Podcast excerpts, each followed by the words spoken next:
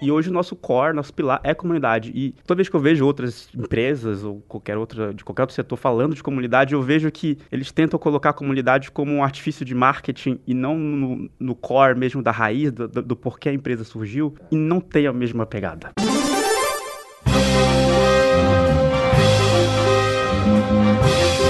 Eu sou o Paulo Silveira Eu sou o Rodrigo Dantas. e esse é o Like a Voz.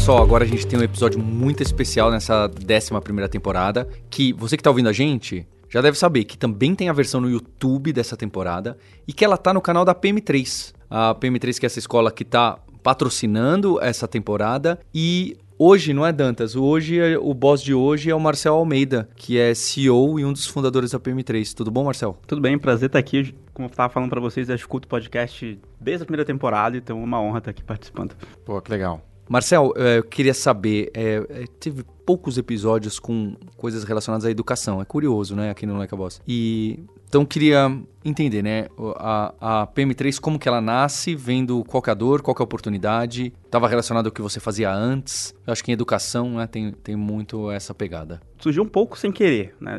Quando a gente fundou, a gente não esperava que fosse ficar grande como ficou hoje, mas tudo começou de comunidade. Então, eu tinha uma dor como um product manager na época, que eu queria conversar com outras pessoas de produto, e não tinha meetup direito em São Paulo, eh, não tinha evento direito, era uma- um momento muito incipiente na área de produto, e eu fiz um primeiro evento é, grande assim de produto, que era o Product Camp. Foi gratuito na época. É, o Paulo palestrou, que ele estava atuando como PM na Casa do Código, inclusive.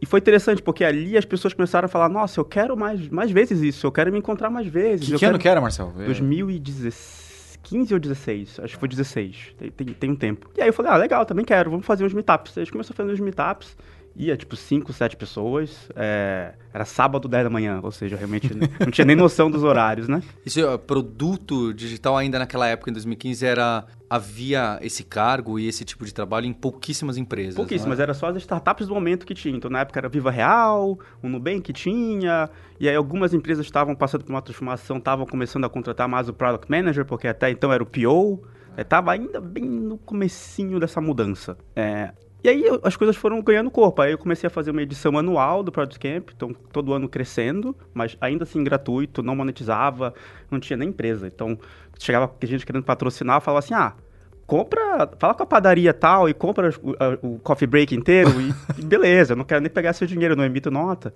E beleza, funcionava. É, aí a gente fez uma edição em 2017, que foi no Nubank, e aí o Nubank tava no auge e atraiu muita gente, ficou duas mil pessoas na fila de espera. Caramba. A gente conseguiu um patrocínio nesse esquema de, ó, não, não me dá dinheiro, mas faz um streaming pro YouTube de graça pra todo mundo. Cara, a gente fez um streaming. Até hoje pessoas comentam comigo sobre esse evento. Eu assisti, lá, eu sou lá do interior de Porto Alegre, eu assisti, falei, caramba. É, e aí foi aí que eu vi a, a, a oportunidade. E aí teve o. Então, era um, um- um evento que não começou com uma- um objetivo de ser uma escola. Não, não, longe disso. É, e, e aí foi nesse momento que o Dan, que era um dos fundadores da PM3, falou assim comigo: Marcel, olha só a quantidade de gente aqui, olha essa fila de espera. Ele foi como participante, ele nem organizava comigo. Ele falou: olha, eu acho que dá pra gente fazer algum curso, ele não era nem escola, era. Dá pra gente fazer um curso de produto que pega o Brasil inteiro. Acho que a galera vai curtir, porque até então só tinha cursos presenciais. E quem não é de São Paulo tinha que viajar pra cá, o curso durava uma semana, duas, às vezes um mês, e se, é, não dá. Além de ser caro, não dá tempo se a pessoa tá trabalhando. E aí eu falei, pô, vamos fazer. Aí o Dan conheceu o Bruno, que é outro fundador da empresa, e falou: olha, eu conheço um cara muito bom de marketing. E coincidentemente o Bruno tinha palestrado no evento. Falou, vou te apresentar pra vocês se conhecerem. E aí foi assim que começou, mas a nossa ideia era, vamos fazer um curso que vai impactar o Brasil, vai chegar no Brasil inteiro. E, pô, vai ser legal, a gente não vai largar nosso emprego, a gente faz um curso e, e faz um curso meio que pra gente, pra gente também aprender, porque a gente também tinha necessidade. É, esse mercado tava, É, começando, tava né? se entendendo. É, e aí a gente começou a ver as coisas tomando um corpo. Aí, beleza, estruturou a empresa. E aí o Product Camp continuou uma coisa separada da PM3. Era uma iniciativa minha, que obviamente se ajudava, mas separado. Mas eu fui profissionalizando também o Product Camp. Ele até, por um tempo, foi uma empresa separada. Hoje, a gente, quem está tocando para o Product Camp é a PM3, mas chegou a ser uma, uma outra empresa. É, acho que, no, geral, foi esse o começo. Foi bem sem querer. Tá? Foi De- dentro da comunidade, né? Que tava partiu Se formando, na verdade, né? É, e, e hoje o nosso core, nosso pilar é comunidade. E toda vez que eu vejo outras empresas ou qualquer outra, de qualquer outro setor falando de comunidade, eu vejo que eles tentam colocar a comunidade como um artifício de marketing e não no, no core mesmo da raiz, do, do, porquê a empresa surgiu. É E verdade. não tem a mesma pegada. Não, não tem a mesma coisa. E, então, pra, pra gente, comunidade é super importante e tá, é, tá no, é o coração de tudo, foi onde surgiu tudo. Então nasce é, nesse momento que tá fazendo com alguma frequência os eventos. O fórum é curioso, né? Parece um pouco com, com a minha história também. É, primeiro com a comunidade, primeiro criando um vínculo com as pessoas e com o segmento, para depois falar, olha, acho que a gente tem a capacidade de, de transmitir e de te ajudar, pegar um pouco pela mão, bem no online é um pouco mais complexo. É, porque aí depois, tanto que o nome é Cursos para M3, né, do, do domínio principal, que durante muito tempo era o mais divulgado, para depois... E, e começa com, com qual curso, com qual persona, que tipo de pessoa que ia atrás de vocês? Começou com curso de Product Management. é, e sim, é cursos PM3, porque a gente pensou, ah, se a pessoa digitar cursos PM, É, vai, ser polícia ranquear no. SEO. Não, é, mas Bons vai- tempos, bons É, tempos. mas- Bons tempos. É. Mas vai ranquear, vai ser curso. Então a gente co- comprou o curso porque o PM3 não estava disponível na época. Hoje, hoje já é nosso. É, então, e, e era um curso para quem já estava na área, quem já estava atuando como Product Manager. E, eu lembro que eu, eu assisti as gravações e falava, cacete, eu queria que esse curso tivesse existido quando eu entrei na área, animal. Então, pra gente foi muito legal. Então, a gente era o balizador da qualidade do conteúdo. Putz, tem case, tá legal, tô aprendendo, show. E quem fazia o curso era quem já tava na área. Porque a área era tão no começo que não tinha gente falando, quero migrar pra produtos. Nem se falava. E quem que eram os professores? ah, a gente tem o Joaquim Torres, que Ah, era o pessoal que tava trabalhando já na área É. também, né? tra- trabalhou muitos anos no Local Web, de Impesa, eles tinha pessoas que trabalhavam no Nubank, que já que participaram do Nubank bem, na- bem no comecinho, de, quando o Nubank tinha 20 pessoas e já estavam dando aula ali, quando o Nubank já tinha 700 e sempre na área do- de produto. Então, pessoas com cases, era, era obrigatório trazer um case. A partir dali as coisas foram mudando, porque aí a gente começou a discutir internamente do tipo, será que a gente pode crescer? Será que a gente sabe fazer mais um curso? Será que a gente sabe vender mais um curso? Putz, será que a gente devia? Porque a gente tem nosso emprego, a gente também questionava, será que a gente tem que dedicar tanto tempo nisso? Não é nosso full-time job. E eles fez um teste, a gente lançou nosso segundo curso, muito também focado para quem já é da área, que é de Discover, né? Para você fazer pesquisa e entender, conversar com o usuário. Foi engraçado, né? Um- quase um Inception. A gente fez um Discovery com um curso de Discovery. Mas foi o, foi o mesmo esquema. A gente vendo conteúdo e vendo, putz, esse conteúdo seria muito útil pra mim, tô aprendendo, que legal. E a gente viu que sim, tinha atração, mais pessoas se interessaram. Aí ali no Discovery a gente começou a pegar um público um pouco diferente, já tinha pessoas de UX querendo fazer pra estudar sobre pesquisa com usuário. Falou, ah, então tem algo aqui. Aí ali tudo começou a mudar mais pra gente querer profissionalizar mais a empresa mesmo. Round two, fight!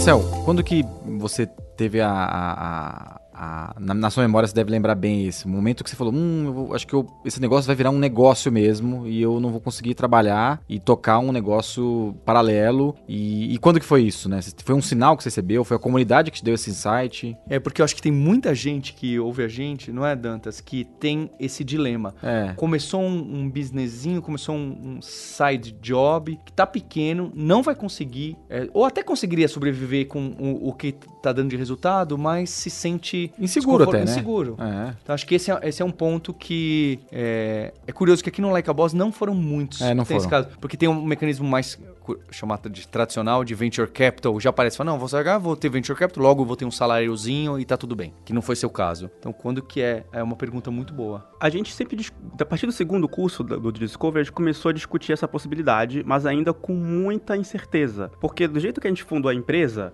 claro, tinha um impacto que a gente queria causar, mas a gente também falava assim, putz, vamos automatizar tudo que dá com no-code e tudo mais, e ser escalável pra gente não ter que ficar emitindo nota, ou fazer coisas operacionais, ou ter que contratar alguém. Não, não tinha. Então dava pra gente manter a empresa. Só que a gente começou a perceber, na verdade, que se a gente se dedicasse mais, ela ia crescer mais. Foi aí que eles começaram, tipo, pô, dá pra manter esse crescimento, tá mó bom, nosso salário, nosso dinheiro, né, nem salário, nosso dinheiro total do salário do emprego da empresa que anda sozinha, portal automatizada e ser gravado, é bom, mas dá pra ser mais. E aí eles testou o terceiro curso, e ali era o divisor de águas. Falou, beleza, vamos lançar um curso de growth com produto, que não tinha. Porque se falava de growth era paid media, hacks de SEO e tudo mais. A gente falou, beleza, o que, que a gente faz? Como se cresce? Não tinha o Product-Led Growth, É. tava nascendo também até Tava essa no começo ainda. É, tem Ou aula. já de- existia, mas estava começando a Exato. rampar. Tinha blog posts lá fora, né? Exato. E a gente falou, pô, vamos fazer um curso disso. E ver se a gente consegue o terceiro curso, o terceiro go-to-market. As pessoas não vão se confundir e ver três cursos. Até porque pra gente...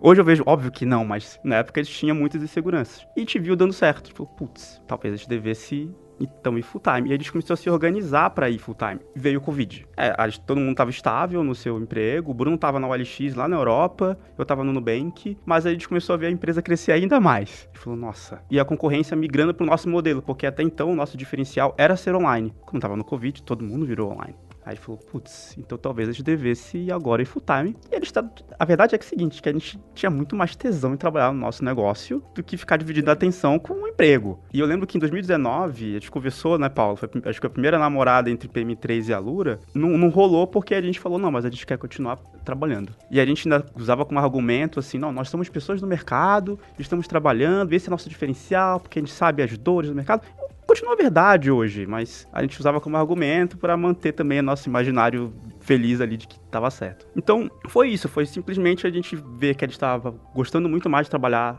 no nosso projeto, então a gente trabalhava sábado e domingo. A gente trabalhava até meia-noite com prazer pra cacete. Saía do nosso emprego e ia trabalhar até meia-noite. E o emprego era presencial até na época, nem dava pra fazer nada do tipo, ó, tô fingindo que tô trabalhando. Não, presencial, tinha que estar lá no, no escritório. E eu acho que foi uma mega decisão acertada. Da feita que a gente foi full time, realmente as coisas mudaram muito, a dedicação mudou muito. E eu lembro de vários empreendedores na época, até o Paulo falava assim: putz, você vai, vai ver que full time vai mudar muito, vocês vão ver outras coisas, vão pensar diferente. E eu pensava: não, não é possível, tá, vou pensar igual. E eu ainda fui full time pensando assim: ah, vai sobrar mais tempo pra mim, porque eu vou poder fazer outras coisas da minha vida pessoal. eu pensei isso, eu ponderei isso. Não sobra mais tempo, sobra menos. É, mas foi, foi isso, assim, foi, foi uma junção de fatores e eu acho que foi bem legal, porque a gente conseguiu. Eu até brinco com o pessoal internamente que a gente foi espeto de ferro. A gente testou pra caramba, talvez até um pouco demais. A gente fez discovery a gente, pra gente se sentir bem confortável em fazer essa decisão e não ser uma decisão, ah, a empresa tá dando dinheiro, vou lá e às vezes era um voo de galinha. Pô, a gente passou bons anos validando e testando várias hipóteses ali. E. Bem, acho que também a a PM3 está entrando num novo momento, eu, eu, vou, eu vou chegar ali. Né?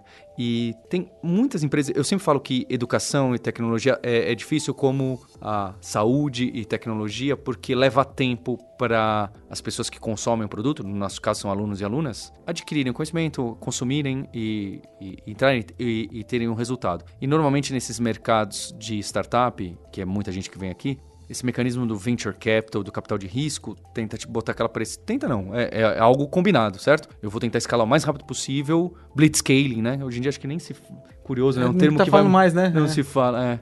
Saiu E- de moda. É, saiu de moda. E, e que é difícil, porque escalar isso e colocando, comprando mídia paga, em vez do que product-led growth, em vez do que community, em vez do que você tá pertencente à comunidade, custa caro, né? Cada dia é mais caro. Você vai pagar Facebook, Google disputar, os ads subindo, os preços, e você não cria aquela marca. É, repetindo o que eu já trouxe aqui na temporada também, é, acho que educação, assim como saúde, tem coisas que são marcas de confiança. Então, quanto mais tempo você tem, melhor, diminui seu CAC, diminui esse approach. E eu sei que também na, na PM3, assim como na Lura, tem muito disso. Ó, vou, meu CAC é mais baixo e eu tenho saúde financeira, porque as pessoas já me conhecem. Eu tenho bastante do orgânico, não estou nem falando de SEO, é orgânico das pessoas comentarem. Eu estou no evento, eu antes de estar na empresa estava no evento, então acho que isso é muito importante nesse build de uma empresa de educação, de você participar ativamente, gostar, estar interessado, estar nos podcasts, no YouTube, você tira dúvida, né, das pessoas, você vai nos eventos, etc. Eu já fiz muito mais isso. Hoje em dia eu diminui bastante, até porque eu já tô desconectado um pouco de desenvolvimento, né? Mas eu entendo do assunto e, e participo. É, então acho que um, um dos segredos de vocês é, é esse, né, do, do CAC, de conseguir balancear isso, senão a gente vê tanta, não só no Brasil, especialmente lá fora, EdTech completamente enforcada por causa de custo de aquisição. Completamente, assim. E é empresas grandes. E aí, como que ela vai pivotar?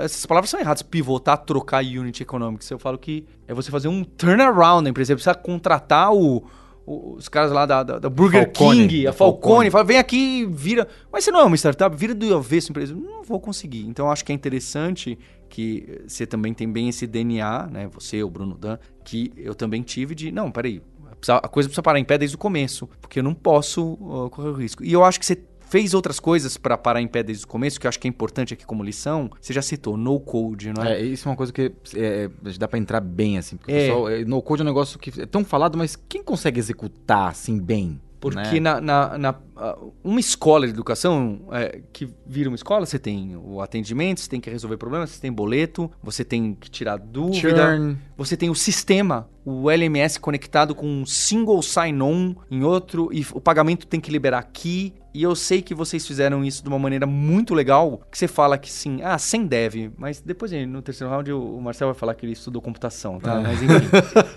hoje em dia ele não é, não é um bom, eu vou Eu não ser sou um bom educado. dev. Eu vou ser educado e vou falar que ele não é um bom dev, tô sendo educado aqui. Eu nunca fui. É, e, e que você realmente é, domou aí ferramentas que na época nem se chamava no code, né? Foi construindo através que eu acho que hoje o mundo do desenvolvimento pede muito isso também. Você vai conectando peças e fazendo algumas ligações. Parece no code, tem um pouco de código, mas enfim. Queria que você contasse então é, essas Low code. estruturas. Low A, a code. gente demorou a entrar no low code, mas eu, eu posso, posso entrar nisso. É que, primeiro, eu queria só retomar um pouquinho do, do- da, da mídia paga. A gente demorou dois anos e meio para fazer mídia paga na, na PM3. Antes era tudo orgânico, porque não tinha tanta concorrência para cursos online, então a gente demorou. Quando a gente colocou, de fato, acelerou muito, mas nosso CAC também foi lá para cima.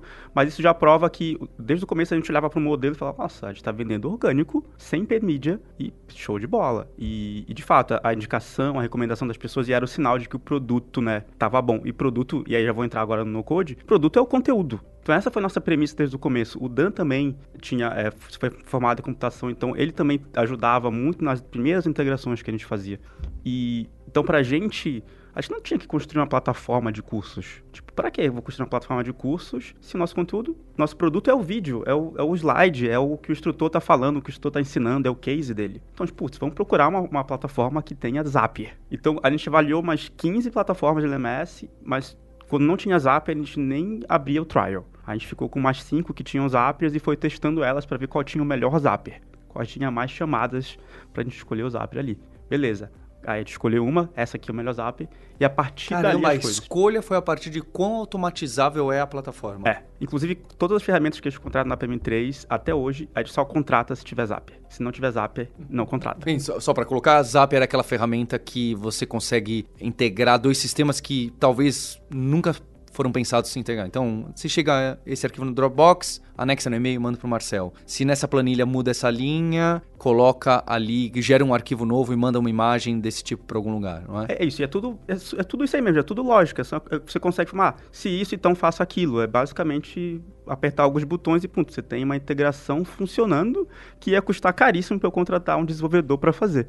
Ou ia demorar. Ou ia é, demorar, ia é. ser uma empresa terceira, eu ia ter que montar uma equipe. E não, tá lá, é um sistema que eu consigo plugar as coisas. Então a gente fez isso. É, quando a- o, o aluno compra o curso, tem um zapper que triga e emite uma nota fiscal para ele e já recebe o e-mail, não preciso nem acionar nada. Boleto, né, Dante, você falou. A gente, desde o dia 1, não tinha boleto. E até hoje a gente não tem boleto, a gente nunca teve boleto, porque boleto dá trabalho e tem que responder e-mail e tem que responder WhatsApp. Não tem boleto. Ah, e as empresas, quando não tinha Pix, né? As empresas a gente fazia boleto, porque era uma empresa. Mas no B2C não tinha, nunca teve. E nunca vai ter é, boleto porque dá trabalho. Não, pode anotar. Agora tem Pix. Não, com o Pix vai ser difícil mesmo. É. E o próprio Pix a gente demorou a colocar. é, mas aí já foi um estágio um pouco mais pra frente. A gente precisou. Não dava pra fazer no code, pelo menos eu não sabia fazer. A gente contratou uma empresa pra fazer o Pix pra gente automático. Então a pessoa paga o Pix, fica aquele validador lá de 30 minutos e, e beleza, a, a pessoa ganha acesso ao, ao curso. E aí essa parte do acesso ao curso triga várias coisas. Ele recebe o e-mail de boas-vindas, ele acessa a plataforma, aí ele ganha um acesso à comunidade, também automático, via Zapier. Eu não vou lembrar, mas vou chutar um número por alto. Eu acho que uma compra gera uns 25 Zapiers automáticos, que seria o que talvez fosse uma pessoa fazendo, ou, ou um liberando ou um código fazendo. É, é bastante impressionante o que. Muito. É. Mas eu percebo quando eu converso com o Marcel, ele realmente parece simples quando a gente tá falando aqui no podcast. É simples a execução, né? Essa, como que você faz essa automação? É assim. Só que você pensar e estruturar bem, bem, eu vou criar a empresa em cima dessa integração automática, é, precisa ser bem planejado. Não, e a experiência, pra saber, você saber É. como é que vai ser a experiência, né? Que às vezes até o automático fica estranho, né? Você fala, nossa, isso aqui parece automático.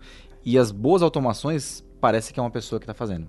Exato. E, e tem de tudo, por exemplo, nos nossos cursos hoje, você pode praticar, você pode colocar a mão na massa, ah, putz, eu quero fazer esse exercício, eles passam uns desafios. A pessoa faz o desafio, submete pra gente via no-code na plataforma, que é um formulário que parece que a gente desenvolveu e é no-code. Entra no nosso Notion.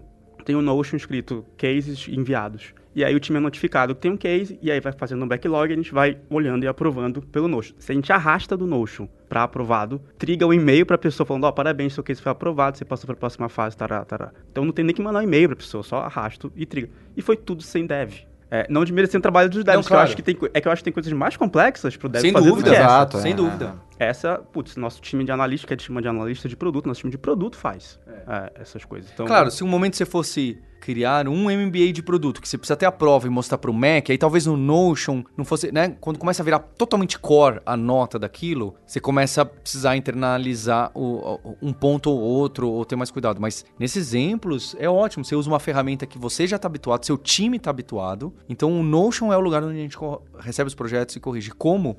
Ah, o Zapier manda e o Zapier tira. Não precisei fazer, porque Notion, WordPress, Trello, essas ferramentas Slack, tem mil Zapiers ou ferramentas. Você já me mostrou aquele N8M? N8N, é. É, foi você que me mostrou esse. Uhum. Que é o Zapier parrudo. É, tem aquele outro que cria APIs a partir de qualquer sistema.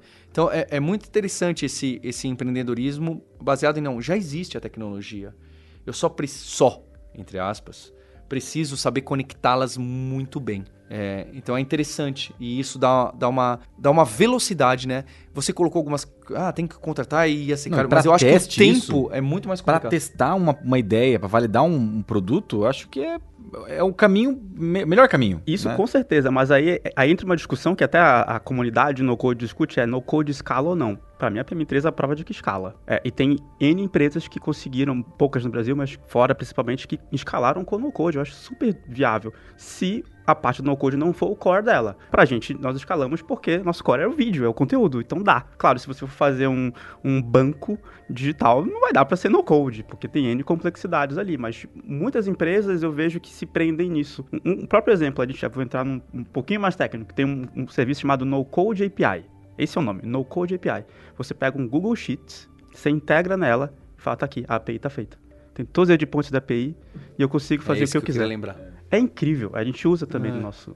Então imagina isso aí com o GPT e você falando, ó, usa aquela API. Aquela API não existe, tudo bem, mas eu criei através disso. GPT, por favor, tente fazer com essa API para mim, é, avisar Alunos e alunas que estão atrasados na entrega, mande um e-mail cordial para isso. Aí ele integra no, no, Notion, pega o Notion, pega os e-mails e, e, manda. Esse, esse né, ah, aparece um futuro, não é um futuro, isso é um presente. Então é interessante aqui no, nessa temporada, acho que tem muita gente até perguntando, nossa, ninguém perguntou de inteligência artificial, nossa, ninguém perguntou de GPT, é, mas eu acho que é, é porque eu quero... Já tá aí. Já tá aí e eu quero trazer não os, os casos concretos, não o que você pensa sobre. Então, o Marcel, eu vejo já explorando, acho que todo mundo tem que explorar. A verdade é essa, todo mundo está sendo obrigado a explorar, é, não tem outra opção. E, e que faz muito sentido, eu acho que dá uma outra forma de, de testar, de criar um produto real com no-code, com low-code, com inteligência artificial. E é óbvio que você coloca assim de dev, né, Marcel? Mas todo mundo da sua equipe que está mexendo nessas ferramentas, ela tem um quê de dev. Essa é a verdade, tá? Ela tem um. Se ela fosse, não, eu quero agora virar dev, ela tá muito mais próxima do que uma transição de carreira. De... Porque ela tem a lógica ela, da, das... ela tem a lógica, só que ela escreve de outras formas. E às vezes ela até coloca um, um ifzinho numa linha ali, fala, não, olha, agora é assim, é óbvio, né? Quando você entra num sistema muito grande, tem muitos pessoas desenvolvedoras, aí o mundo muda um pouco, né? Porque tem todo um mecanismo de colaboração, de time, etc. Eu, eu, Mas eu até, acho muito próximo. Eu queria até trazer um caso muito legal, que é da Giovanna. Talvez ela assista o episódio, mas que, que ela é, é formada em designer, design de produto, e ela entrou na PM3 sem saber nada de Zapier, de no-code, de nada. E o primeiro projeto dela foi a gente fazer várias integrações, que a gente tinha aqui, tinha um débito técnico de no-codes antigos, que eles também têm débito técnico. e a primeira tarefa dela era reformular toda a nossa parte financeira de emissão de nota, de como a gente salva as vendas, como a gente, porque teve uma venda, salvava num sheet, só que estava mal documentado, era organizar tudo. Ela não sabia nem o que era Zap, nem o que era no-code, nada. Ela aprendeu muito, se desenvolveu muito, e hoje ela é a pessoa que, eu acho que ela sabe mais que eu já hoje eu acho que ela é a pessoa que mais entende o no-code da empresa. E ela faz umas coisas que eu falo, caramba, eu não sei se eu ia fazer desse jeito. Talvez eu fizesse de um jeito pior, com mais, mais ifs, assim. Então, com certeza, ela acabou se desenvolvendo muito e ela fala que, nossa, eu não acreditava que eu ia aprender isso tudo. E é o poder da ferramenta. E aí, hoje, quando ela vê uma iniciativa nova, um- uma ideia de, de alguém testar uma coisa, ela fala, ah, dá pra fazer isso com o Zapper assim, assim, assado. Então a cabeça Ela dela pensa- já, Já pensa. pensou É, assim, já sistematizou o- Cara, é isso a que resolução é de problemas, né? É isso que é legal. É muito É. legal. E é legal ver o desenvolvimento das pessoas É. pensando assim. Então, esse Q de dev é isso. É, só que ela tem, por exemplo, um background de design de serviço. Aí eu não sei o quanto que também isso ajuda, porque Ah, é uma deve pessoa que ajudado. entende o. As caixinhas que É. ligam, que se ligam. Exato. Entendi. Quantos cursos tem a PM3 hoje e, e qual que é o curso mais procurado pelos os alunos? E depois a gente entra nas novidades, no- nos pulos que você está dando de expansão. Hoje a gente tem as formações da PM3, que aí temos o carro-chefe, que é o curso de Product Management, o primeiro que a gente fez. Claro, a gente já regravou ele várias vezes. Mas ele ainda é o carro-chefe. Ele ainda é o carro-chefe, mas ele é um carro-chefe que a gente está sempre atualizando, regravando, trazendo cases novos, aulas novas, instrutores novos. Bem baseado em case, né? Eu lembro disso. Sempre baseado É, em isso é legal, porque aí não fica só na metodologia, né? Vi- Vida real, né? Como é que é a vida real, né? E a gente vem incrementando, né? Por exemplo, no começo a gente não tinha esse fluxo de fazer um, um desafio e mandar pra gente, porque não tinha. Nós éramos três pessoas que tinham nosso full-time job, então não dá pra ter essa feature. Agora dá e tem pessoas que aprovam o, o case, ou não aprovam. Né? E aí eles têm, dentro das formações, outros cinco cursos. Tem um para Product Growth, o de Product Discovery. Aí a gente fez uma camada para Product Marketing, que é uma profissão nova, que eu acho que tá agora em 2023. Product Marketing era o que era PM em 2016, tá Ah, bem é? no comecinho. E eles têm para liderança de produto, que são pessoas que querem entender mais estratégia de negócios, de produto, e tem uma parte de gestão de pessoas, como montar squads, como estrutura equipes e como dar feedbacks, por exemplo.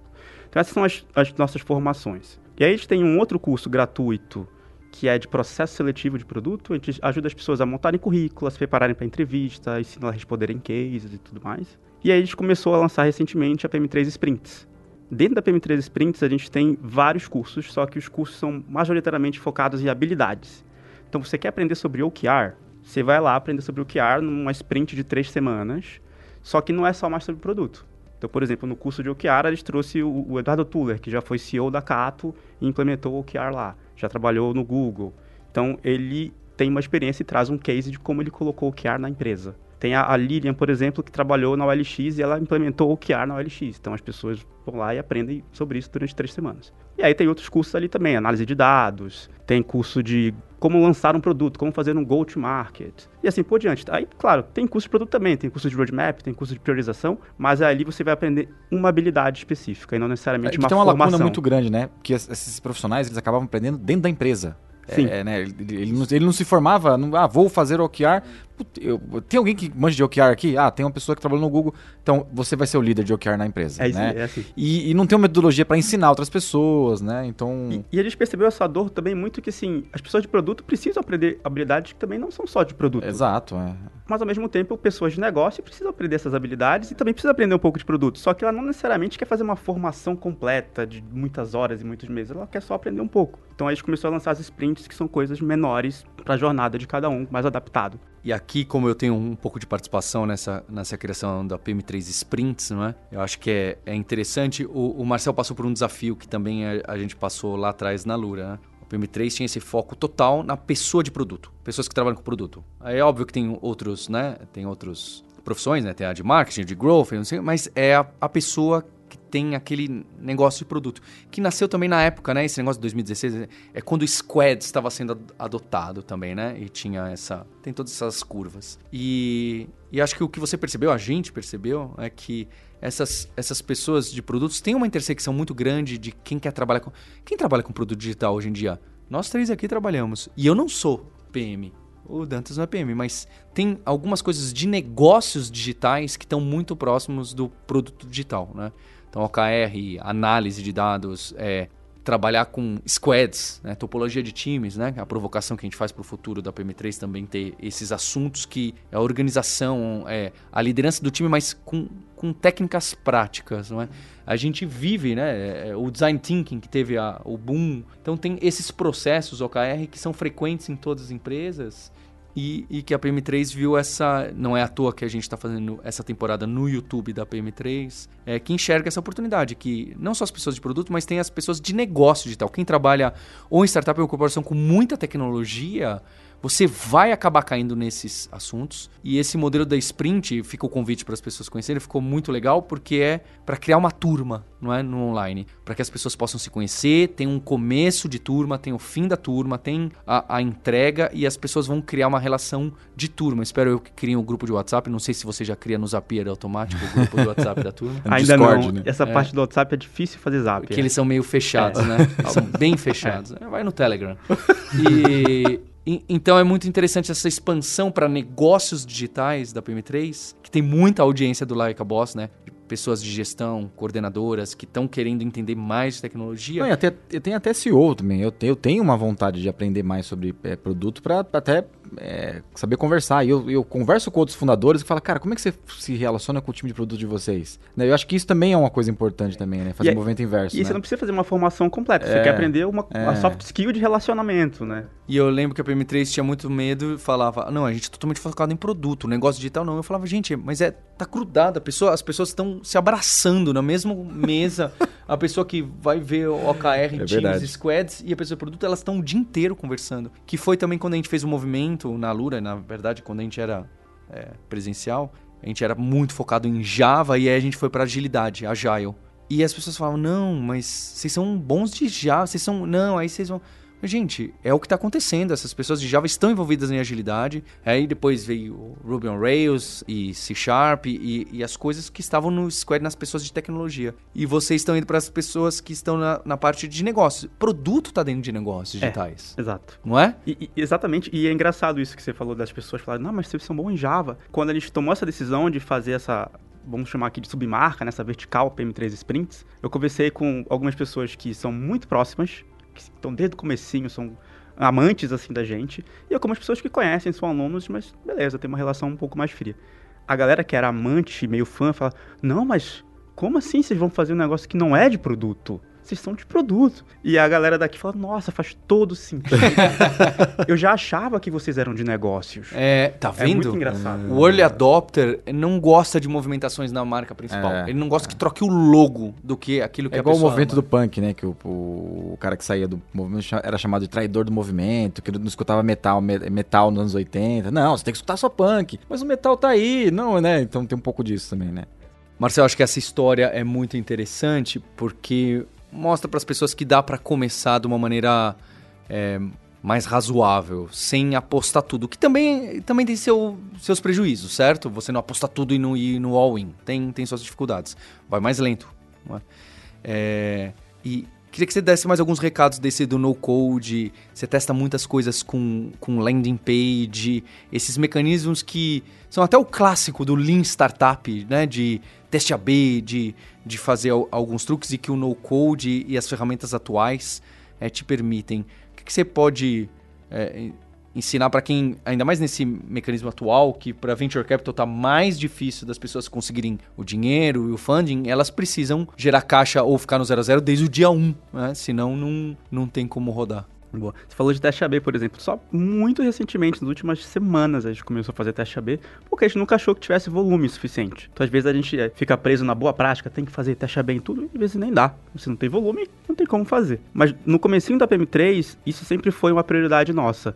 Vai ser escalável, a gente vai ter que ter pouco esforço para manter, por isso que foi gravado os cursos também. Vamos colocar no code e a gente tem que validar tudo. E antes de lançar, antes de botar muito dinheiro, obviamente contratou algumas ferramentinhas no nosso cartão, mas antes de investir, se quer gravar qualquer conteúdo, a gente subir uma landing page horrível, de feia, assim, muito feia mesmo. Dá até buscar no, naquele Wayback Machine, dá pra ver lá como feia ela, ela é- era bem horrível.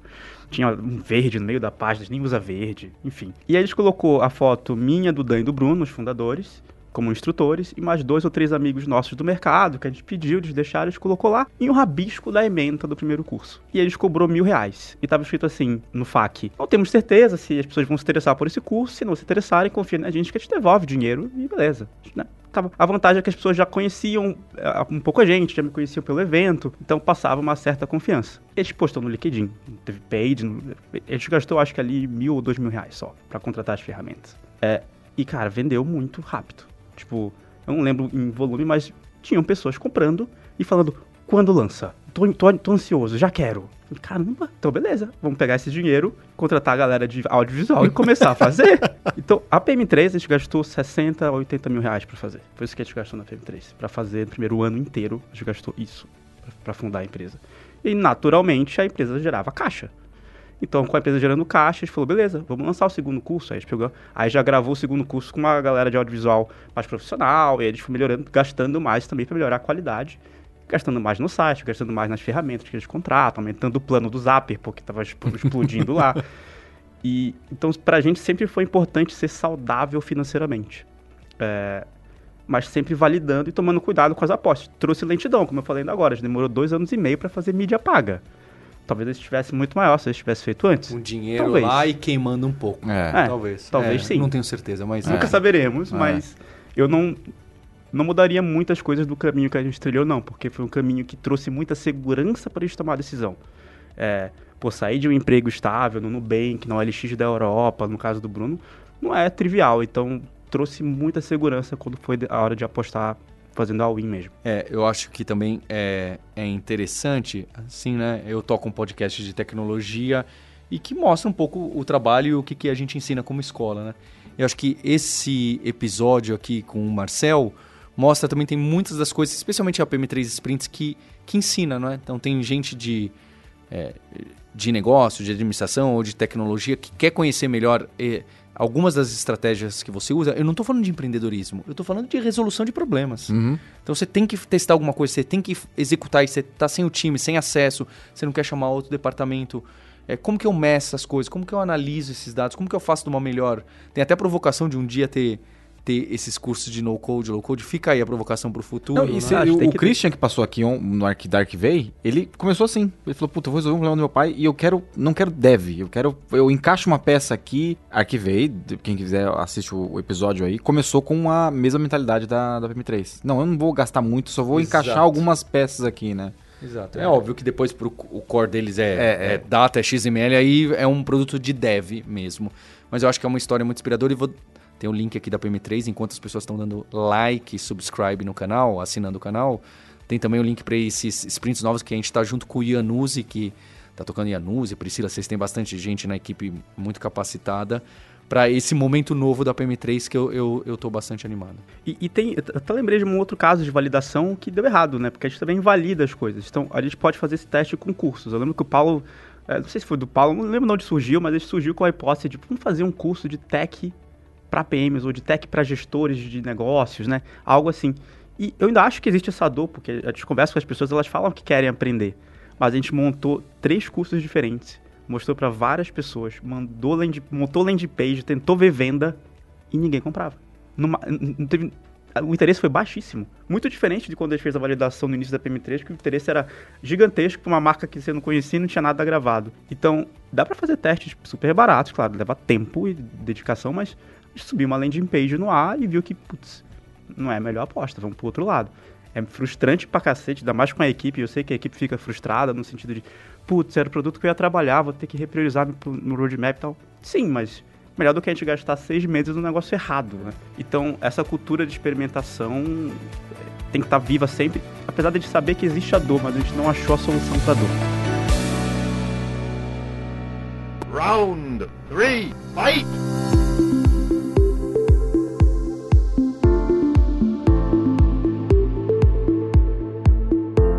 Marcel, nesse terceiro round a gente quer saber um pouco é, sobre você. O que, que você estudou, onde você trabalhou, até chegar na, na PM3. Eu estudei ciência da computação, é, deu spoiler aí no começo, mas até durante a faculdade, sendo bem breve, eu, eu mesmo não sabia o que eu queria, né? Como todo mundo faz faculdade. Troquei de faculdade quatro vezes, já fiz jornalismo, não me formei, aí saí, voltei pra computação, falei, não, odeio código, vou fazer administração, aí voltei pra computação e terminei. É, então tive um pouco de...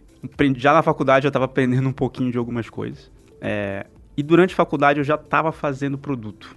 Eu nem sabia o que era produto, mas eu criava site, vendia coisas online. Quando eu tinha uns 12 anos tinha site de jogos, aí tinha blog.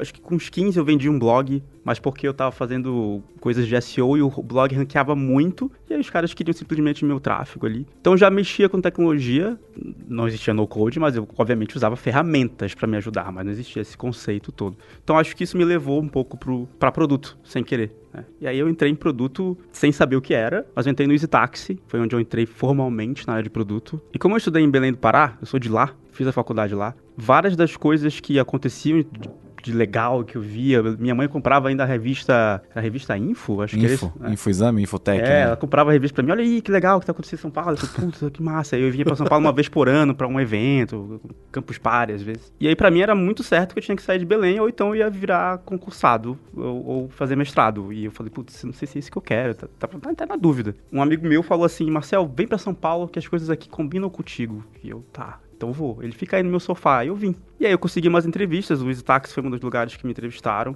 É... E aí me, me contrataram pro Stax. E, putz, pra mim foi sensacional. O Stax estava no auge, estava na época da, nas capas de revista, bombando, nem existia Uber no Brasil. Então, porra, sensacional. Vou trabalhar na startup do momento. Em uma semana me mudei. Voltei para Belém, peguei meu PC. Não tinha nem notebook, era um PCzão. E eu trouxe meu PC e vim para São Paulo. Foi bem legal essa jornada do, da época do Zitaxi, só que eu já tinha um projeto paralelo nessa época, que era um aplicativo financeiro, que na época era concorrente do Guia Bolso, nem perto do tamanho do Guia Bolso, nunca chegou nem, nem Mas perto. a brincadeira era essa. É, mas era, a ideia era pegar dados das, é, financeiros das pessoas e ajudar elas a fazerem gestão pessoal. É, só que a gente não pedia os dados bancários, que é o login senha, a gente pegava via SMS. Na época ainda se mandava SMS quando você comprava no cartão. A gente acho que não fazem mais isso. E a gente fazia um passe, lia e jogava pro aplicativo, era legal pra caramba. A gente conseguiu fazer um. Foi um, foi um golpe de sorte, mas a gente fez um rebranding porque o meu sócio na época queria aprender material design, tinha acabado de lançar, a gente foi o primeiro app de material design financeiro do mundo. E aí o que aconteceu? Aí ele conseguiu PR gratuito em vários lugares. Ah, material design, veja esse app financeiro, baixe, tudo, lugar baixando. Aí meu sócio falou, cara, vamos... já tinha inglês e português, ele falou, vamos disponibilizar é, pra galera traduzir. Aí estava em 12 idiomas, assim, em questão de duas semanas. Tipo, tinha espanhol, alemão, não sei se estava certo, uhum. mas a gente aprovava. É, então tinha muita gente usando, tinha uns 100 mil usuários. É, só que aí quando a gente vai falar de monetização, quase ninguém pagava, dava tipo 200 reais por mês, 300 reais por mês, era, era muito ruim. É, só que eu fiquei muito empolgado nessa época. E aí eu saí desse táxi para tocar full time o, o grana, o nome era grana. Mas não deu muito certo. Aí eu, eu entrei num, até em crise de ansiedade. Tipo assim, eu acordava de noite suando frio, pensando, puta, meu dinheiro vai acabar. E eu não queria. Putz, eu poderia pedir, poderia pedir ajuda pra minha mãe? Poderia, mas eu, putz, não, não quero. É questão de honra aqui, eu quero fazer o negócio funcionar. E não, não deu certo. Então a gente não conseguiu monetizar, não conseguiu achar modelo de negócio curioso, porque depois eu, aí fui trabalhar no Vivo Real, foi onde surgiu lá o Product Camp, várias dessas coisas. E eu saí do Vivo Real fui pra Intuit, que é uma empresa, é tipo um, tipo um conta azul, só que global. Era zero, era, que era o, Era Zero, zero paper, paper, né? É, que a Intuit comprou aqui no Brasil. E a Intuit tem um aplicativo financeiro, estilo Guia Bolsa, chama Mint, tá em vários países e até hoje não dá dinheiro. Tem prejuízo de 10 milhões de dólares. Empresa com 10 mil funcionários. E eu pensei, nossa, nesse dia eu falei, e eu, e eu achando que eu ia ganhar. Estou no mercado errado, né? É. Não, eu já tinha matado a startup, mas eu falei, nossa, realmente, ainda bem que a gente matou. É. Um, enfim, saí da Intuit, fui trabalhar na Cato, mas não era bem a Cato, era meio que na SIC, era um negócio estranho, porque a Cato queria criar um novo modelo de negócio e eles queriam alguém que fosse de produto com pegada empreendedora. E aí, puta, caiu com uma luva, tipo, era pra minha vaga. É, também deu tudo errado. É, ali eles tentou validar várias hipóteses de modelo de negócio que não encaixava. É... Foram bons testes, mas não tracionou. Exato, não tracionava nada. Nesse período, a PM3 já estava indo bem, ali já era 2019, quando eu estava na Cato barra SIC ali. E aí eu lembro conversando com um amigo meu, ele falou assim, Marcel, talvez esse seja teu último emprego CLT, porque de repente tu vai full time na PM3, né? E eu, putz, será? Se for, não quero que esse seja meu último emprego CLT. tá tudo dando errado, pô. E aí eu resolvi ir pro Nubank tinham vários amigos lá no Nubank, estavam é, montando uma equipe muito boa de produto, e eu falei, putz, vou, vou pedir para me indicarem lá que eu acho que vai ser legal. E de fato, o Nubank foi minha última empresa CLT, espero que seja a última empresa CLT. E aí depois de lá foi PM3 mesmo. E o que, que eu, eu, sei que você joga tênis, é, Marcelo, acompanho você um pouco nas redes aí, mas o que, que você tem feito assim é, na vida empreendedora é, que é puxado, né? Uma jornada bem puxada para você. O que, que você faz no dia a dia que te deixa em linha, né? Eu tava jogando tanto tênis que eu me machuquei. Eu tô há uns sete meses parado, porque eu fiquei com problema na lombar. Eu tava jogando, tipo, duas, três horas por dia para conseguir aliviar do estresse.